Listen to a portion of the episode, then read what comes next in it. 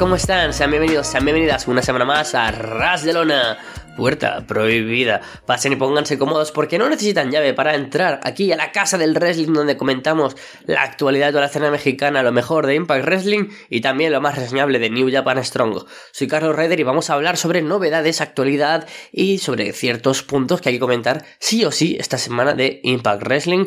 Una semana en la que destaca, por supuesto, ese combate del que hablaremos sin duda en profundidad, como es el Josh Alexander contra Mike Bailey, un combate de ensueño entre dos de los mejores luchadores de todo el año, pero no sin antes pararnos a repasar ciertas eh, novedades que merece la pena actualizar, puesto que son temas de no candente actualidad quizás, pero que sí que hemos estado comentando en las últimas semanas o los últimos meses incluso y que creo que merece la pena pararnos durante un par de minutos para comentar cada uno de ellos. Empezando por Joe Doring, Joe Doring que como ya sabéis eh, ahora mismo está fuera de televisión, primero le sacaron de Violent by Design, por eso también hablaremos mucho de design hoy, pero eh, que fue retirado porque recayó en su cáncer cerebral hace seis años, ya lo superó con éxito, pero ha tenido pues una recaída. Sabemos que con este tipo de enfermedades, sobre todo con un cáncer, eh, suele ser más habitual de lo que nos gustaría tener algún tipo de recaídas y el bueno de Joe Doring pues está teniendo que superar de nuevo esta enfermedad después de múltiples Em, operaciones, pues está de nuevo recuperándose y una vez más pues tiene que tener que, pasar ¿no? por más operaciones y, demás para recuperarse de este tumor del cáncer cerebral. Básicamente lo que quería comentar es que las últimas actualizaciones que tenemos sobre, sobre esto es que eh, de momento la, la, recuperación está siendo lenta porque por supuesto pues este tipo de, de enfermedades requieren, por supuesto, pues de mucho tiempo. O sea que no esperéis que quizás en el próximo año veamos a el bueno Joe Doring, al dos veces campeón triple corona de All Japan, al dos veces campeón por parejas de Impact Wrestling, de nuevo eh, por la Impact Zone. Lo que también quería comentar sobre esto es que es importante que recordemos que todavía se puede donar a la causa por esta segunda ronda, que cualquier ayuda es eh, siempre positiva. Se puede apoyar comprando la camiseta de Joe Doring, que tiene ese bonito eslogan de Keep Calm and Kick Ass. Y también, por supuesto, donando en el GoFundMe, donde tienen pues una meta de 50.000 dólares que está cerca de alcanzar, ¿no? Con unos 37.000, no, perdón, 38.000 dólares. Gran parte gracias a los donativos de la familia de Mick Foley y la familia de Scott Amor. También han participado tanto luchadores de All Japan, luchadores de Impact Wrestling como Brian Meyers o Joe Hendry, del mundo del wrestling como es eh, Dolph Ziggler. Por lo que siempre es bueno poder ayudar al bueno de Joe Doring. Hemos visto, pues, entre otras eh, imágenes, cómo este pues ya ha sido sometido de nuevo a operaciones para intentar extirpar este tumor, pero por supuesto pues es algo complicado y que no y que requiere de tiempo y que no hay que meterle prisa. Veremos a ver si por suerte todo va bien para el bueno de Joe Doring, al cual se le echa de menos en el vestuario. A quien también se echa de menos en el vestuario, y de una manera mucho más positiva, es al tech team del momento, a Chris Bay y a Ace Austin, el Bob, Bob Bullet Club for Life, los cuales hace una semana pues comentábamos pues la buena racha, ¿no? Que estaban teniendo en eh, la Super Juniors Tag Click de New Japan Pro Wrestling, donde llevaban cuatro victorias, una sola derrota, un cuádruple empate en lo más alto. Una semana después actualizamos esa lista y es que han sido los eh, ganadores de, bueno, los finalistas del torneo y se enfrentarán justo contra los luchadores que le derrotaron, que fueron yo y Leo Rush. Con un doble empate a 14 puntos, el equipo formado por Ace Bay y Chris... Eh, perdón, por Ace Bay, madre mía, por Ace Austin y Chris Bay estarán en la final y es muy probable, palabras de mi amigo Jean Malcabar, mi compañero, mi pana, mi tag team, mi tercera pata de este programa, que estos sean eh, ganadores del torneo, algo que a mí me alegraría porque creo que, que, se lo merecen y además pues sabemos que Ace Austin va a estar también en el Best of Super Juniors en representación a Impact Wrestling. Repite un año más. Eh, recordemos que el año pasado ya estuvo en el eh, Best of Super Juniors y tuvo una muy buena participación. Tanto él como, como Alex Shane fueron dos luchadores pues que eh, recibieron muy buenas palabras por parte de, todos los aficionados de New Japan y este año repite. Veremos si también estará en Wrestle Kingdom. Tiene muchas papeletas para poder vencer este torneo y que Impact esté representada con un combate múltiple a dos o tres bandas por el título por parejas o incluso cuatro, puesto que el título junior de New Japan ahora mismo tiene muchos posibles contendientes. Mucha alegría por parte de Unis Austin y Chris Bay que con su juventud es verdad que no han tenido mucho tiempo para destacar en rivalidades más allá del Ballet Club o de la X Division en Impact Wrestling, pero que están demostrándolo también fuera de las fronteras de la empresa mucha alegría por lo que puedan seguir demostrando estos dos luchadores. Y de nuevo hilo con luchadores que tienen mucho de demostrar para hablar de unos luchadores que sabéis que es casi fetiche mío como es John Skyler, un luchador, un veterano del mundo del wrestling que se confirma que ha firmado un contrato multianual con Impact, lo confirmaba en una reciente entrevista al luchador que ha estado durante este año pues, formando parte de algunos tapings de Impact. Y también en New Japan Strong, hablando en The Angle Podcast, ha confirmado que quiere aumentar ¿no? su tiempo en Impact Wrestling y por lo tanto ha firmado un contrato donde tiene muchas ganas de demostrar todo lo que ha ido mejorando, demostrar que es un tipo que lleva 15 años en el negocio y que se cambia la percepción de quién es John Skyler. Hablando de nombres a los que se enfrentaría o le gustaría enfrentarse, pues menciona grandes como son Josh Alexander, Eddie Edwards, Sabin Chris Bay o Alex Shelley. Así que muchas ganas de ver a alguien como John Skyler que de nuevo Em, menciona que Impact es un buen lugar para crecer, donde se pone mucho el foco en el background para todas las historias, no solo en el wrestling, así que eso es genial para alguien como él. Me alegra estos fichajes como el de Jay Vidal, como el de John Skyler, que creo que pueden demostrar mucho. Em, próximamente hablaremos de más fichajes porque parece que en las eh, grabaciones que han habido de, de los shows de, para final de año hemos tenido algún debut, eh, así que seguramente tendremos que comentarlo, pero muy contento por John Skyler, que tiene mucho que demostrar. Y ahora sí que sí, vamos a hablar de qué ocurrió esta semana en el Impact on Access TV del día 8 de diciembre, que empezó un combate en el pre-show donde ya vimos a Trey Miguel con esa nueva actitud. Hill, el campeón de la X Division, vencía a Jason Hodge, un combate que fue dinámico, fue divertido.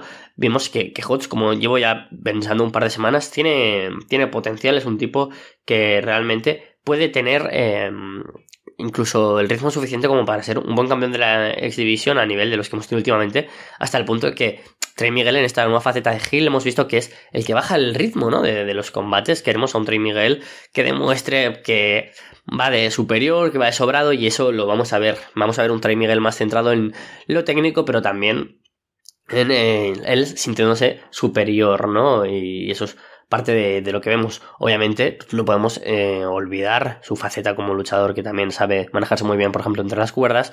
También tiene un gran eh, spinning neck breaker, por ejemplo, en este combate, que Hodge vende muy bien. Así que eh, muchas ganas de ver a este nuevo Trey Miguel. Luego tuvimos un segmento en el que se confirmó que la semana que viene las cuentas pendientes que tiene DK contra Trey Miguel se intentarán saldar con un combate entre este nuevo Trey Miguel Macarra Grafitero y Chris Steve. Así que buenas, buen combate, la verdad. Steve que también ha demostrado este año tener un buen combate y un par de... Perdón, un buen año y un par de buenos combates. El Impact eh, per se arrancó con un fantástico vídeo donde recapitulamos un poco qué ocurrió al final del último Impact con el asesinato por parte de Dinner a Eric Young y eh, tenemos eh, un segmento con el propio Dinner, con Bitcoin y con Angels, diciendo que ahora que la sangre ha sido derramada por el diseñador, es el eh, momento de renacer. Dinner, Angels y Con eh, aparecen en una habitación y Dinner eh, lanza un reto a Sammy Callihan para enfrentarse contra Con y así ver cómo el, el, mismísimo demonio está en sus ojos porque ahora el demonio es conocido como de design, el diseño. Me encanta la idea, ¿no? De si éramos violentos por diseño, nosotros somos el diseño. Me parece genial la idea de ese paso a antorcha que ya comentaba la semana pasada. Pinta muy bien de design y es que luego tuvimos un combate, como bien se anunció al principio del show, entre Big Con y Sammy Callihan. Un combate, pues que yo a priori podría haber apostado mi casa a que ganaba Sammy Callihan. Sammy Callihan que obviamente pues está muy protegido y es uno de los luchadores más importantes de Impact. Pero no así, em, fue, fue, sorpresivo la victoria de Con sobre Sammy em, Callihan, por supuesto, eh, debido a la interrupción, ¿no? O más bien como distraen de design a de Draw Sami Callihan. Fue un combate interesante en el que vimos a un Con en buena forma, dominante, con ritmo, lo cual era algo que me daba un poco de miedo, pero que se le ve como un tipo fuerte, me, gusta, ¿no? Creo que puede ser eh, un tipo bien construido. De hecho, pues obviamente en cuanto contra Callihan, eh, que también es alguien muy físico, esos spots se ven muy guays, ¿no? por ejemplo, cuando Callihan toma el poder y aplica un Breaker y luego un Power Slam a, a pues mola un montón. De hecho, es que no sé, me, gustan los momentos en los que Sami Callihan toma el poder en el combate. Pero no se vio mal a Con. Además, pues me gustó esa nueva faceta de Dinner con que realmente parece un puto loco. Con las manitas a lo señor Barnes como un tipo literalmente que está observando todo para que todo esté bajo el control de, design. Me gustó, me gustó. Victoria para, para Con y creo que de design pueden funcionar bastante bien. A ver si le dan una rivalidad con segmentos interesantes. Creo que sobre todo pueden aprovechar mucho pues de los segmentos grabados, ¿no? Y de ese cinemático que, que en la época pandémica tuvimos con asiduidad en Impact Wrestling y el resto de empresas y que ahora pues ha sido un poco olvidado. Y ahora recapitulando de nuevo, al principio del show, después de este segmento, el combate fue mucho más a posteriori, pero merecía la pena comentarlo de seguidilla, tuvimos a Heath y Rhino defendiendo sus títulos contra los Motor City Machine Guns, un combate que yo preveía la victoria de los chicos de, Chicago, pero no fue así, porque el resultado fue no contest, claro, cómo no. Fueron los major players quienes aparecían para que cuando todo parecía que se podía cantar para cualquiera de los dos lados, bien para Heath, bien para Sabin, podíamos retener o tener nuevos campeones, pues aparecían Matt Cardona y Brian Meyers e interrumpían el combate y atacaban a las dos parejas. Eh, en ese momento pues reclaman por supuesto su oportunidad por los títulos eh, tag team de Impact Wrestling así que todo tiene pinta de que estas próximas semanas según los combates que se han anunciado para eh, los shows de, invierno y las relaciones que hemos tenido teníamos entre otros combates Matt Cardona contra Chris Sabin o Heath contra Brian Meyers, por lo que no sería para nada algo sorpresivo si acaba derivando todo una triple amenaza para Hard to Kill, es verdad que falta un mes todavía, pero bueno, se puede construir de a pocos. Quedan a lo mejor 4 o 5 semanas de, de, shows, por lo que podría construirse bien ese combate en el que Heath y ya dropeen los títulos o bien a los Major Players o bien a los Motor City Machine Guns. Creo que ambas opciones serían muy positivas, sobre todo creo que la segunda. No porque los Major Players no puedan aportar, sino más bien porque acabamos de tener a un Brian Meyers campeón de, de Digital Media, que lo ha hecho muy bien, pero no creo que le den ahora otro título tan de golpe. Y sobre todo Matt Cardona, que todavía no tenemos nada claro dónde será su futuro,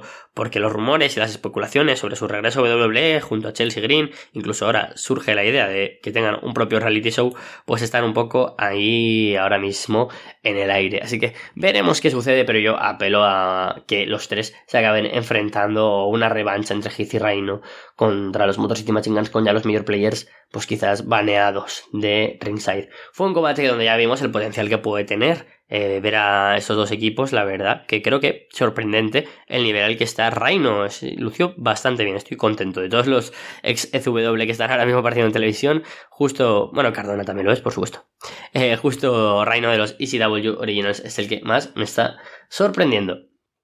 Luego, posteriori, tuvimos eh, un segmento que me parece increíble y es con Johnny Swinger y Scott Damore y si quedáis apareciendo Después de una conversación entre Josh Alexander y Scott Amor, eh, con el tema, por supuesto, de Bully Ray como principal, eh, Johnny Swinger habla a Scott Amor y le dice que quiere recibir el título mundial, la oportunidad de el título mundial que merece. Y Scott Amor le dice a Johnny Swinger que si gana 50 combates, ese title shot es todo suyo. Así que tengo ganas de ver qué, acaba ocurriendo por ahí. Tuvimos también pues eh, una victoria de Savannah Evans sobre Tasha Steele, eh, junto a Tasha Steele sobre Taya Valkyrie, acompañada por Jessica y Rosemary. Eh, guay el final en el que Evans convierte el Road to Manhala en un Full Nelson Slam para vencer. Me gusta porque se vea una sabana un poco más dominante. Obviamente, pues siempre ha sido la, principal del equipo Tasha Steels, como no, y ha sido pues más bien la acompañante.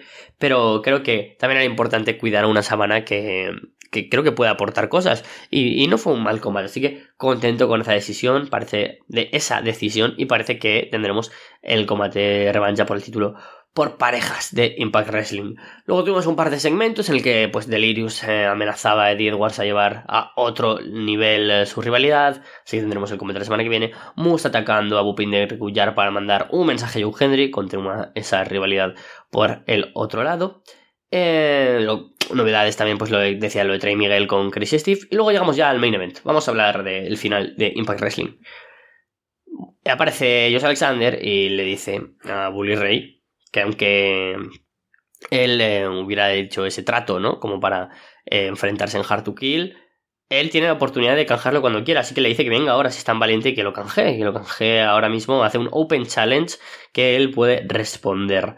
Eh, Bully Ray aparece en pantalla y le dice que, que Ah, claro, y le dice Josh Alexander que aunque pierda esta noche, tendrá otra oportunidad en eh, Hard to Kill, si no quiere canjearlo, que acepte este Open Challenge.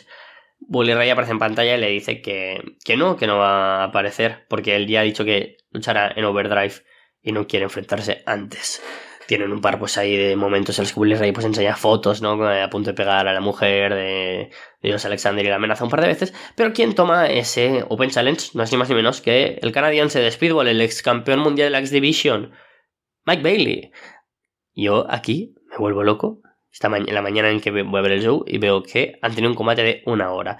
Y es que, por supuesto, acepta el reto y Josh Alexander contra Mike Bailey por el título de Impact Wrestling es oficial y se tiran 59 minutos 50 segundos. Impact Wrestling no tiene esto de tener límite de tiempo, o por lo menos no lo suele decir. Y sin embargo, aquí, cuando pasan 30 minutos, oímos como quedan 30 minutos para el límite de tiempo. Y de nuevo, pues eso nos lo van remarcando cada vez que se acercan a la hora. Y yo digo, ¿se van a ir al empate a 60 minutos? ¿Se van a ir al empate? Será increíble. O sea, increíble. O sea, fue un combatazo. Fue, para mí, contendiente a combate del año. Increíble Mike Bailey. O sea, para mí el mejor del combate fue, fue Bailey, el ex campeón de la X Division, vendiendo en todo momento cómo Josh Alexander le atacaba la pierna, le atacaba el brazo, sobre todo esa pierna para evitar los rodillazos que también funcionan y las patadas que tanto controla un luchador como Mike Bailey. Como desde los minutos 15 o así, pues ya vemos cómo Alexander va por el C4 Spike, cómo eh, Mike Bailey trata también de, de ir a por Alexander con todas esas patadas, con todos esos rodillazos y buscar también su finisher desde cualquier momento. Pero eh, los dos se conocen tanto, saben cómo funcionan que intentan que ese último weapon no se pueda aplicar y que ese C4 Spike no se pueda aplicar y tienen que ir todo el rato pues remediándolo con otro tipo de ataques. Es genial porque al ser una hora de combate tenemos momentos por supuesto de menos ritmo, pero de más intensidad. Y como dos luchadores tan técnicos son capaces también de ir hasta la rampa para golpearse duro, de cómo buscar, sobre todo, como digo, el, atacarse donde más duele. Bailey, que, que a mitad de combate ya aplica la última weapon, por ejemplo, hay un momento que no puede hacer ni siquiera el pin porque está tan dolido de la rodilla después del ataque de Dios Alexander que no pueden intentar el pin. Después de los constantes angle locks por parte de de Dios Alexander, este apenas puede pegar patadas. Es un trabajazo el que hace Dios Alexander en este combate. Dios Alexander buscando que le aplique ese Flamingo Driver que acaba, no sabemos bien cómo, pero derivando a un Styles Clash por parte de Alexander. Un Alexander que, aún así, no se fía de un Mike Bailey que sabemos que tiene una resiliencia increíble, busca otro angle lock, le aplica un pile driver, le aplica un C4 Spike y no contento le aplica un segundo C4 Spike para retener el campeonato a los 59 minutos 50 segundos una obra maestra. Ya desde primer segundo sabíamos que iba a ser uno de los combates del año. Para mí, superior al combate de Mike Bailey contra Trey Miguel, superior al combate de Jose Alexander contra Tracy, contra Alex Shelley o Eddie Edwards. Para mí, el combate del año en Impact Wrestling y un claro contendiente a ser el mejor combate del año en el mundo del wrestling.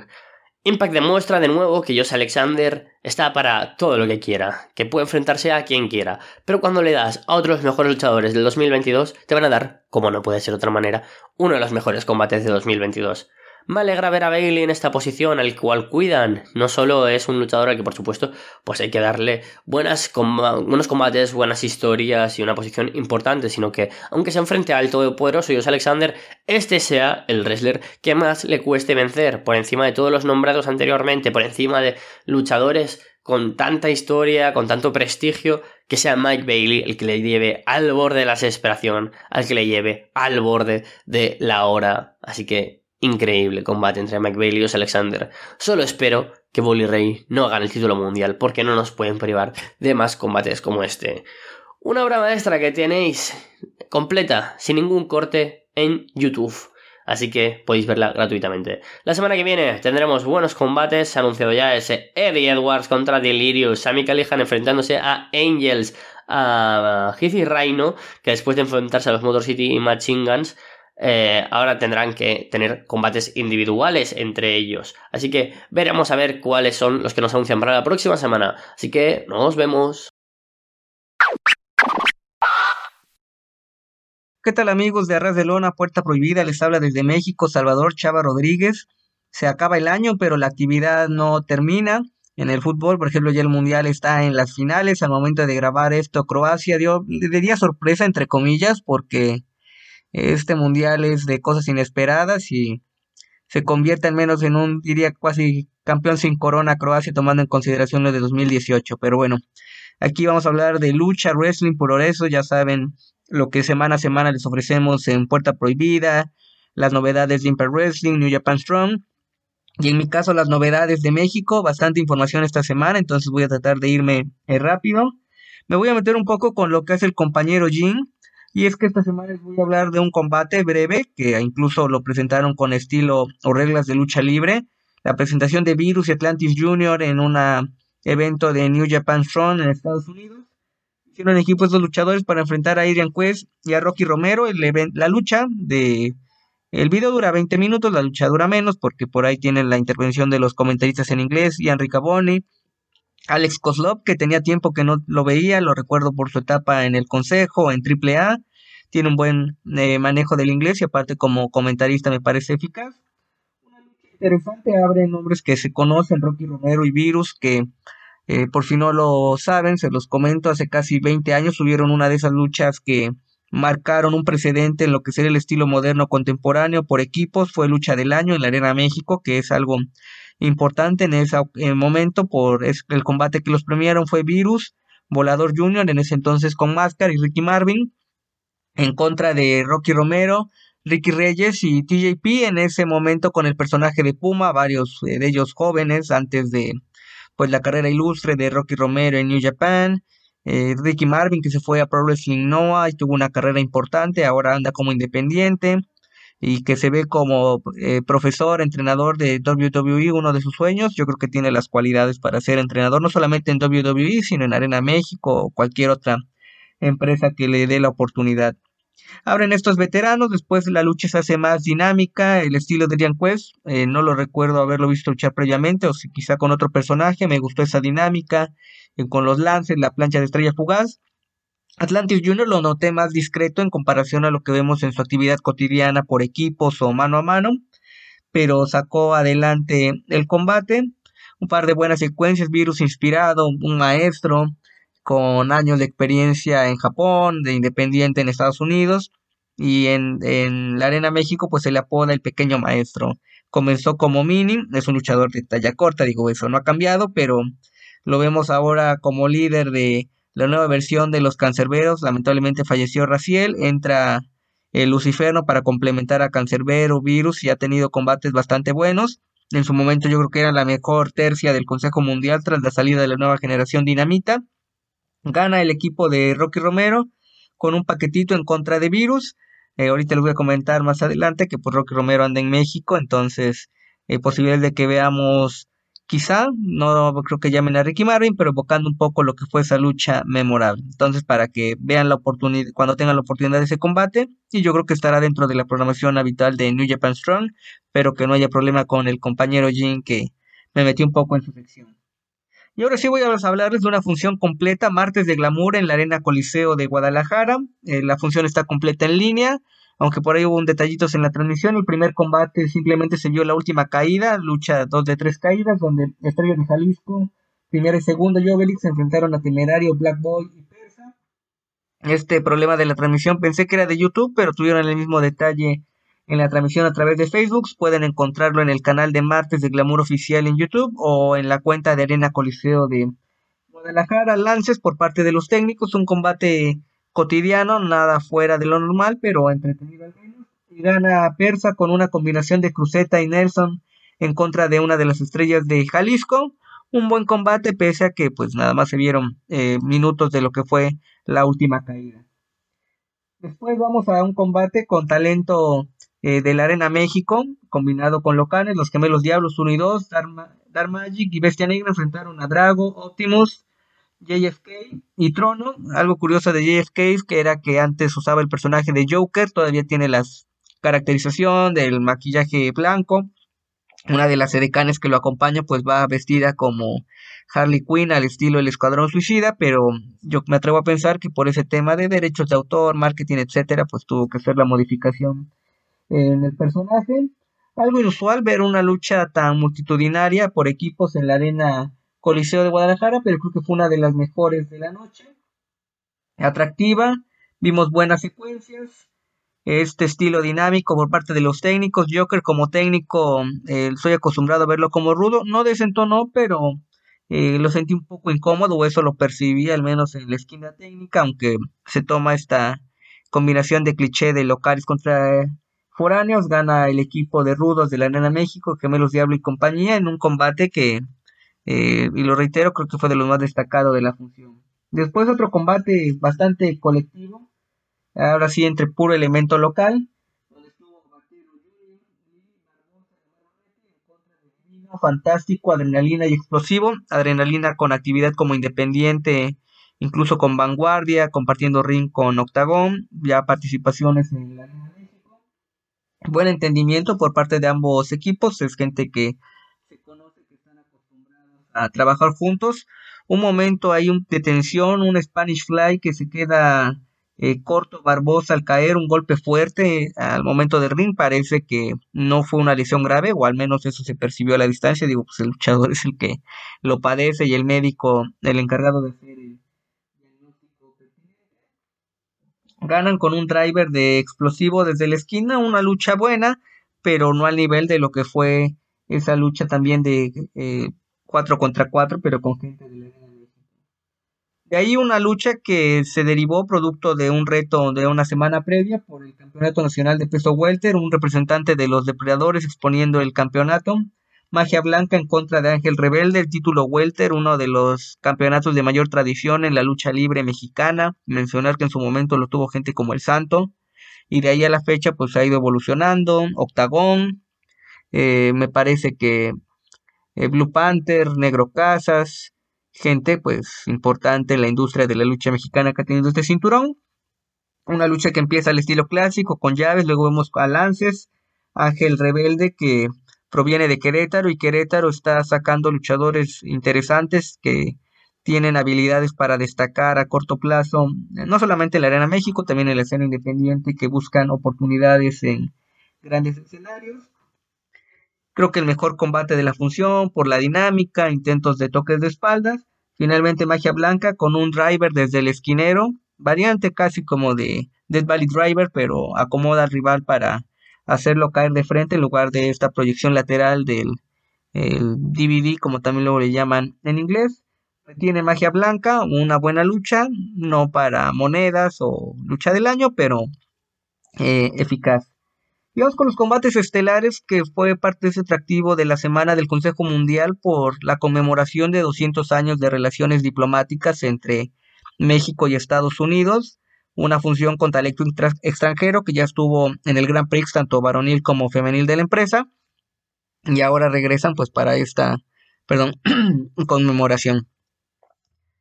Y algo curioso fue que se anunciaron como luchas de, parejas, pero terminaron siendo una lucha de eliminación en ambos casos. Fue confuso, incluso los mismos comentaristas se notaron eh, sorprendidos. Eh, perdón, la garganta luego no me da, porque aparte de dedicarme con gusto a ser analista de wrestling periodista, también soy profesor y participo en radio. Les doy el dato porque pues, hay momentos que luego la garganta ya no da, pero con gusto nos recuperamos. Mencionaba esto que hubo confusión porque se anuncia por equipos a fin de cuentas de eliminación y creo que una lucha que pintaba para mucho terminó siendo decepcionante por un par de errores. Ocho luchadoras extranjeras, locales, gente habitual de la división femenil del consejo. Participaron Lady Frost, Alex Gracia, Lluvia, Valkyria, Stephanie Baker, Aibeliz, Avispa Dorada y Maligna. Y digo esto que falló porque eh, por momentos los conteros se quedaban cortos, votaron, pero se marcaron palmada de tres. Digo, eh, hay veces que las secuencias fallan, son humanas, entendibles, humanos, humanes. Digo, ahora eh, manejamos lo del género neutro políticamente correcto. Pero fue muy recurrente, no sé si el referee habrá tenido algún problema, tomó algún medicamento y andaba perdido, no sé. pero eso sí le quitó brillo. También noté un poco a las luchadoras, fue, no sé si llamarlas fuera de ritmo, pero con problemas en la coordinación y es que está muy fresco ese antecedente del Grand Prix o el equivalente al Grand Prix que dieron las mujeres en este mismo inmueble, que incluso fue mejor a mi criterio de lo que vimos en la Arena México. Gana Stephanie Baker, creo que una de las favoritas a llevarse la lucha sin mayor problema, pero sí este detalle de los problemas en los conteos y cómo se marcó le restó brillo, algo que aspiraba para ser lo mejor de la noche. Y en la estelar pasó lo mismo, eh, no tan eh, problemática la lucha, pero que se anunciaron por parejas y terminó siendo de eliminación. Participaron Rocky Romero, Último Guerrero, Gardenia, Kenny King, eh, Matt Taven y dándole la oportunidad de citas estelares a luchadores formados en esa arena, en el caso del difunto y Sandokan Jr., un combate mejor trabajado, con toques de comedia, las eliminaciones, lances, ya el referee no se vio tan errático en su desempeño, entonces eso le ayudó a la dinámica del combate, aunque también pues fue una función de casi tres horas. Ahí creo que con el antecedente que vimos del mano a mano, la lucha por equipos, pues esperabas algo superior a lo que vimos y no se dio. La lucha fue buena, digo, vale la pena darle, revisarla por si eh, quieren ver el trabajo de Kenny King, de Taven con rivales distintos a los cotidianos, también los luchadores Jóvenes, Sandoka Jr. y Difunto muestran cualidades de que no tienen miedo escénico y logran dar un trabajo eficaz. Gana Rocky Romero. Creo que un tanto sorpresivo, al menos por eh, la forma en que se ha manejado Rocky Romero a últimas fechas, pero es un veterano que pues sin problema puede llevarse ese combate. Y cierro esta semana hablándoles de MLW Fusion. Eh, sé que pues hablo de lucha libre mexicana, pero ahora eh, no es la primera vez que le doy un espacio a MLW porque se enfoca al aspecto mexicano. Recordamos hace un par de meses la adaptación que tuvieron de lucha underground con Azteca Underground. Y ahora dos combates con talento de AAA independiente. Abre el programa. Esta fue la emisión posterior al día de celebración de Acción de Gracias. Lo pueden encontrar sin problema en línea en la plataforma de Independent Wrestling eh, TV, Pro Wrestling TV. Ya estoy metiendo otra plataforma que también tiene cosas interesantes o en el canal de YouTube de MLW, con la diferencia de que va retrasado lo que presentan en la página de Pro Wrestling, pero ahí están. Eh, les hablé aquí en ese mismo espacio hace un par de semanas del Battle Riot y ahora creo que de los programas semanales de los más atractivos. Empieza el programa cómo va la historia de rivalidad entre el campeón principal, Alex Hammerstone, y Gian Dukan, uno de los campeones en parejas, una lucha eh, a corto plazo que veremos por el campeonato principal de la empresa. Y de ahí tenemos una lucha de cuatro esquinas para encontrar retadora al campeonato femenil. Participa Lady Flammer, Hiedra, Lady Shani y Reina Dorada. Una lucha con un nivel superior a lo que vemos en AAA, que creo que eso se agradece. Están contra, si bien es un público pues de latinos, eh, mexicanos, se nota las cualidades que tienen las luchadoras, se les da la oportunidad de destacar y pueden hacerlo.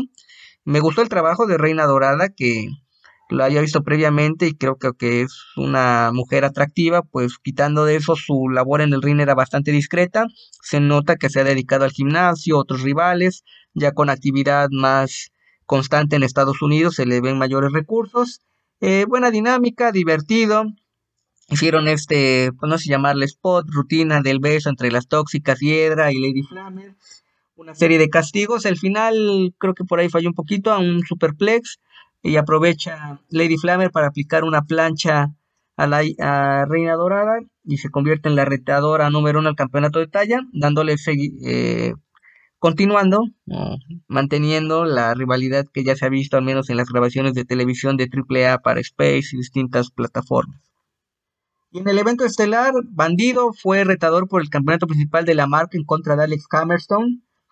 Una lucha que, pues de entrada, la diferencia física notoria. No he visto eh, en vivo personalmente a Bandido aún. Hace poco, eh, como reportero, me tocó cubrir una función donde estuvo Gravity, su hermano, que por videos están de la misma talla y creo que pues es quizá bandido más fornido, pero es de estatura relativamente corta en comparación pues a luchadores de Japón, de Estados Unidos y Hammerstone pues un peso completo natural, pero hicieron bastante amena la lucha, eh, obviamente pues la agilidad, el estilo mexicano de bandido contra eh, la potencia, fuerza, explosividad de Alex Hammerstone por momentos daba la impresión de que Bandido, con movimientos pues cotidianos, podía dar la sorpresa. Hay un levantamiento militar a Hammerson, eh, que el público pues se emociona, aplica el 21 Plex, lances, de Hammerstone, y en una de estas reacciones aplica el Nightmare Pendulum, una variante de desnucadora, suplex, es un poquito eh, complicado describirlo, pero eh, lo importante es que gana Alex Hammerstone, retiene el campeonato, una buena lucha, solamente dos combates en un evento de una hora con los segmentos de MLW, pero eh, cuando tienes dos luchas buenas y el ritmo avanza, pues no se hace tan tedioso el programa.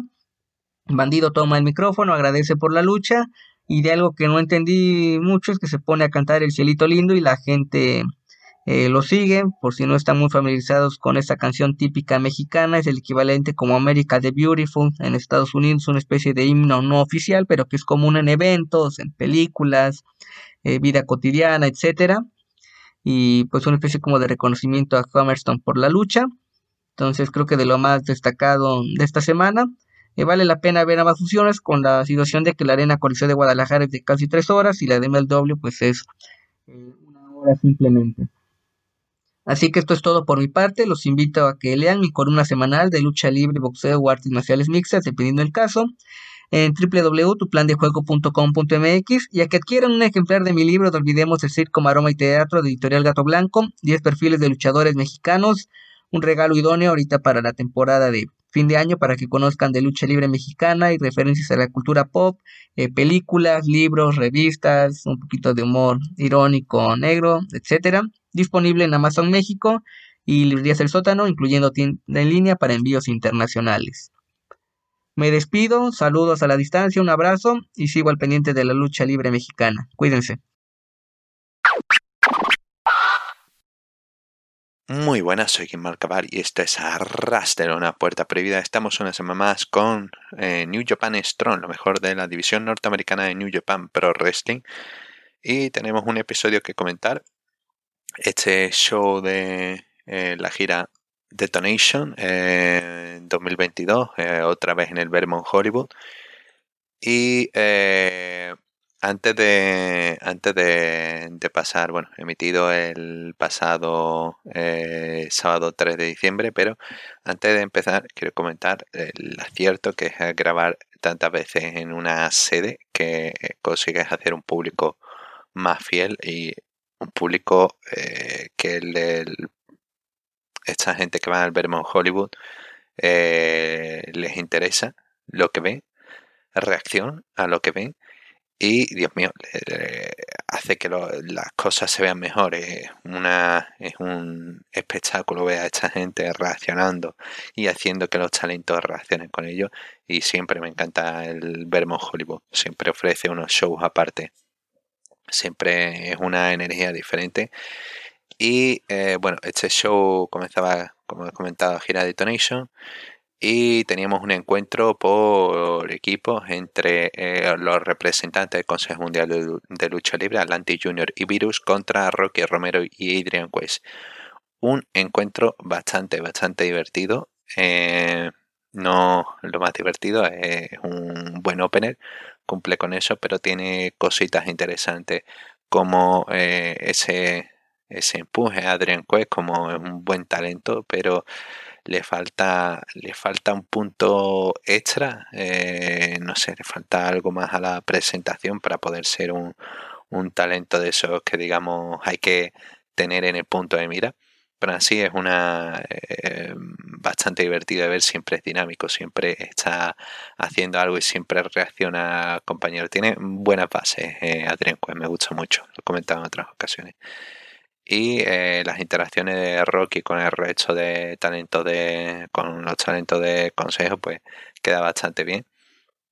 En un inicio igualado hasta que los talentos del consejo toman la delantera y ya digo, es una lucha divertida, tiene, tiene buena tiene buenas cosas que, que sacar. Atlantic Junior eh, tiene un buen un buen manejo con ahí con con Adrian Quest. Eh, no sé, me gustaría poder ver, como siempre que comento, ¿no? me gustaría ver un encuentro individual entre estas dos personas.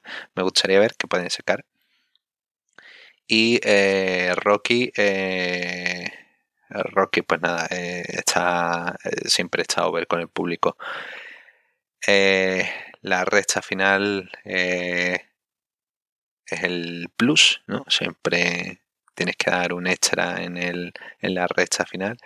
Y en estas ocasiones con, bueno, durante todo el encuentro están eh, básicamente Virus y Rocky, eh, uno contra el otro. Y eh, al final, pues Virus parece que toma la delantera. Intenta aplicar un Breaker virus transformando un Shiranui. Ya digo, esta secuencia al final es lo mejor que tiene este, este careo entre Romero y Virus. Y eh, Rocky escapa del Breaker transforma en Magistral.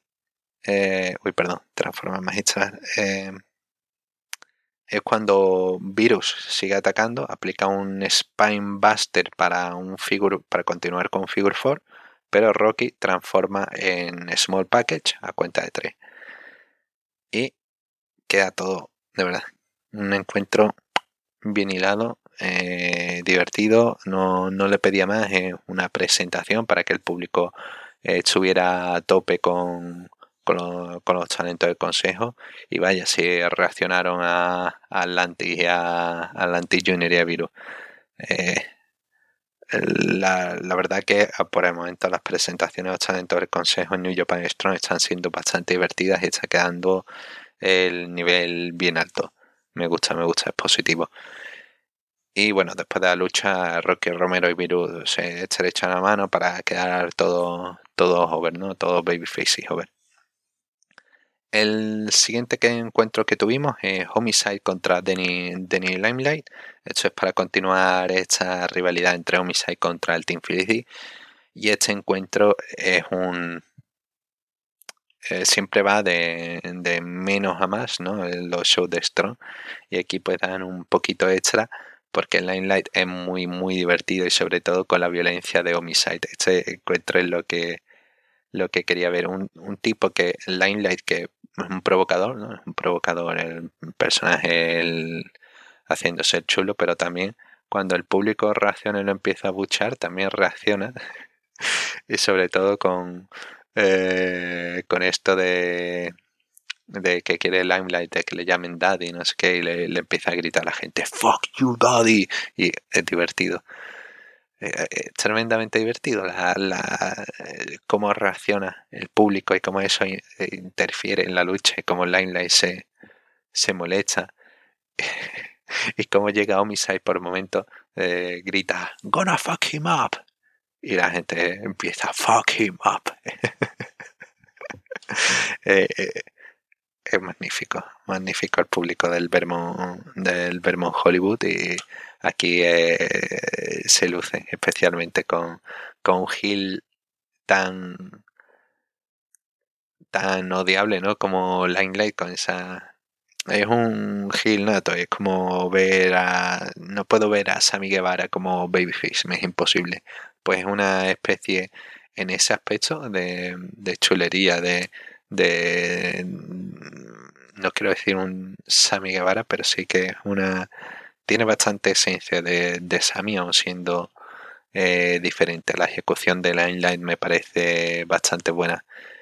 Eh, eso, la, la, lucha es básicamente el odio de Homicide contra Team Filthy y Limelight siendo el, provocador que y nada, la violencia de Homicide. al principio no, no, consigue un cutter, pero sí que salen al ring madre mía, lanza es que este comienzo es divertido porque empiezan a pelear fuera del ring. La área de Homicide, Limelight cae sobre el suelo de fuera, cae fatal, pero cae bien, cae bien, pero cae duro. Y luego Homicide, como no, si odias a alguien, pues lo tira por encima de las vallas hacia una zona donde no había gente, no eh, asiento. Y Limelight, como responde cuando Misai se está viniendo arriba, pues salta desde las vallas y aplica un blockbuster. Eh, es divertido, esta lucha es, tremendamente divertida. Y sí, es un duelo bastante igualado en el que Omisai, ya digo, la, constante, ¿no? Omisai no es el, el dios técnico y en la gracia, y cómo escapa eh, mordiendo. Mordiendo eh, hay un momento que es súper divertido que intenta un STF homicide y empieza y no, no hay STF sino que tiene atrapado la pierna y empieza a morder el brazo la sila de, de Limelight y Limelight con la cara de pánico intentando agarrar las cuerdas. Tremendo. En la recta final pues bueno eh, tienen unos, unos buenos cruces de, de, movimientos en los que Limelight intenta esquivar el Cop Killer, pero eh, termina sorprendiendo Homicide con un fantástico Cop Killer para cuenta de tres. Y eso, eh, lo que venía después de una lucha ágil, esta es una lucha más violenta, pero también con su tema también con su agilidad ¿no? por parte de Limelight, pero también ese enfoque en un heel odiable y un babyface violento y que la gente quiere apoyar. Tras la lucha, Homicide saca una caja de herramientas para intentar atacar a Limelight y aquí aparece la sorpresa del show. Aparece un tal Bobby Fish para atacar a Homicide le aplica un exploder contra la cuerda. Al principio la gente está con, con Bobby Fish, pero luego cuando empieza a hablar se vuelven en contra suya, como la vida, como el día a día de Bobby Fish. Y Fish está al Fish está al micrófono y vuelve otra vez con esta línea que intenta hacer catchphrase, pero que no funciona. Where's the lie? Y cada vez que lo dice, mm, tengo ganas de cerrar navegador, todo lo que está haciendo, y no sé, irme a un retiro espiritual por... No aguanto. No aguanto la cuando suelta Where's the lie? Y bueno, comenta Fish que Laulor eh, no está aquí y que el enemigo de su amigo es también su enemigo. En este caso sería Homicide. Y él no está oficialmente en Team Filthy, pero ayuda a Team Filthy porque es de Fish Tank. Fish Tank es una es una, un stable. Eh, por el momento solamente es Bobby Fish. Eh, puede ser un stable si eres tú solo. bueno, Ultimate Warrior llegó a tener su stable de uno. Eh, no sé, se puede tener un, un stable si eres hecho solo. ¿Consideramos Fish Tank un stable? O menciono, literal, lo agregamos a, a Fish por, por osmosis de que se una a Team Filthy. La verdad es que como adición a Team Filthy me parece que no encaja, no encaja a pesar de que es amigo de Don Lawlor, pero es un... No sé, no me, no me gusta Bobby Fish no me gusta verlo. Y lo siguiente que tuvimos fue el segmento de entrevista de los Motor City Machine Guns, eh, hablando de los Trade Dog Army, de sus próximos retadores. Y vámonos, eh, Sabin se pone trágico, se pone de que le tendrán que arrebatar los títulos de los de fríos dedos muertos. Y Shelly básicamente comenta que eh, ellos son el mejor equipo desde hace dos décadas. Bueno, Stray Dog Army no son de, compañeros de hace tiempo y ellos se han forjado en Impact, en Consejo, en New Japan. Ellos son los mejores. Entonces, bueno, una buena promo de los Motor City Machine Guns sin ser demasiado correcta, sin más. Y pasamos al main event, que para ser de 10 minutos, menos de 10 minutos, bastante divertido. Blake Christian contra Joey Robinson me gusta la evolución de Christian en Strong y es un talento que mm, a pesar tiene que tener rival, tiene que tener rival adecuado. Y aquí con Juice eh, cumple bastante. Porque Juice, eh, fuera de, de todo lo que se comenta, ¿no? está en, buena, en una buena forma, está en buen estado. Y este cambio a Gil le, le ha venido a bien. Y sí, es todo lo que quiero ver en un Gil de este corte arrogante, pero a la vez tiene sus debilidades y a la vez puede eh, dar una oportunidad a alguien como Blake Christian que Luca como que puede tener una oportunidad contra él. Y eso, Christian tiene esa, no sé, eh, con ciertos rivales la ejecución no falla y el selling eh, lo tiene a punto y todo le queda hilado. Y he hecho uno de estos encuentros donde todo le queda hilado. Bueno, tiene algún momentillo así de. Pero con, sobre todo con un Arabian Press al exterior que casi se champa eh, la cara contra el filo de ring. Pero bueno, aparte de eso. Em, tiene un par de detallitos así sobre la lucha de, de errores, pero eh, nada, eh, lo lleva por delante con esa con esa habilidad que la gente quiere ver y un Joe Robinson que hace que todo el mundo le odie, entonces por muy babyface plano genérico que seas, al final pues la gente va a estar contigo. Y mm, sí, el selling de Christian durante el encuentro me gusta, eh, hace lucir bien a Juice y Juice a la vez hace lucir a Christian con el, brazo izquierdo, le empieza a atacar Christian después de lanzarlo contra el poste, contra las vallas en el exterior, pues eso le permite ahí tener momento de debilidad. Y aún así, Juice eh, puede, es que luce de todo, luce eh, como un cobarde al principio, también como alguien intimidante, como alguien eh, vulnerable, como alguien... Lo, eh, es un personaje que lo hace todo y lo hace todo en el encuentro y lo tienes y es, como, es todo completo y no tienes una parte que sobresalga del resto, ¿no? Es como una persona, vaya,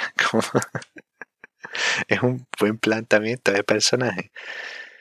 Y sí, el encuentro tiene buenos momentos, tiene un, un Blake Christian intentándolo todo. Me hace gracia que hay un momento en el que llega a intentar hasta un Fujiwara Armbar y Juice tiene que resistir. Y en la recta final, pues eh, Juice deja a Christian en buena posición porque le, a pesar de que le gana, eh, le gana con Victory Roll, dando la vuelta al Victory Roll y agarrándose a las cuerdas para la cuenta de tres. Y es una, es una buena manera de continuar esta rivalidad. Un Joe Robinson que te digo viene de dar un fantástico encuentro contra Reinarita, de haber tenido unas participaciones contra Jake Something, etc. Tenido una serie de, de cosas interesantes en Strong y espero que puedan plantearlo de una mejor manera y no me, no me importaría ver a un Joe Robinson incluso de campeón en Strong. Eh, de la marca de Estados Unidos y de que pueda llevar eso hacia adelante. Y nada, eso es la revisión del programa. Luego tendremos la semana que viene el tema de spoilers de las grabaciones de la última gira del año, de NBC 2022, que va a dejar cosas para Battle of the Valley. Y también tendremos el siguiente programa de New Japan Store. Así que un saludo y hasta la próxima.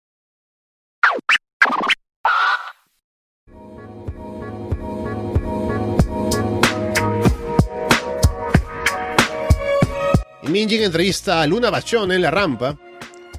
Luna sale a decir que ella es la retadora número uno al título mundial femenino de WCW, que se lo va a arrancar a esa reina de belleza, Madusa, ¿no? Un poco atacando a Madusa. Pero el detalle es que Madusa no es la campeona de WCW, sino que es Akira Hokuto todavía, pero de eso nadie se acuerda. ¿Cómo hago para explicarte que, o sea, ah, o sea, tú sabes que la situación está muy mala cuando algo así sucede. o tal vez nosotros estamos mal. Tal vez, no, o sea, vamos a salir de esto, porque es que según yo, Madusa jamás ganó el título de mujeres. Mm. Eh, según yo, igual yo estoy, inventando, yo estoy inventando cualquier vaina aquí, pero vamos a ver. Ya estoy aquí, a Lo de ver. mujeres WCW, va a hacer un, un spoiler. Eh, no, te confirmo que en efecto nunca lo ganó. Eh, allá dentro de unos meses quedará vacante el título. Pero en efecto Madusa jamás ganó este título, al menos reconocido de forma oficial. Y imagínate el caos que tiene que ser esto, el desastre que es esta división, para que salgan a, a retar a, alguien que ni siquiera es campeona. O sea, que es una gran pena, porque yo insisto, cuando yo vi la aparición de Luna Bachon, yo dije, ah, pues qué bueno.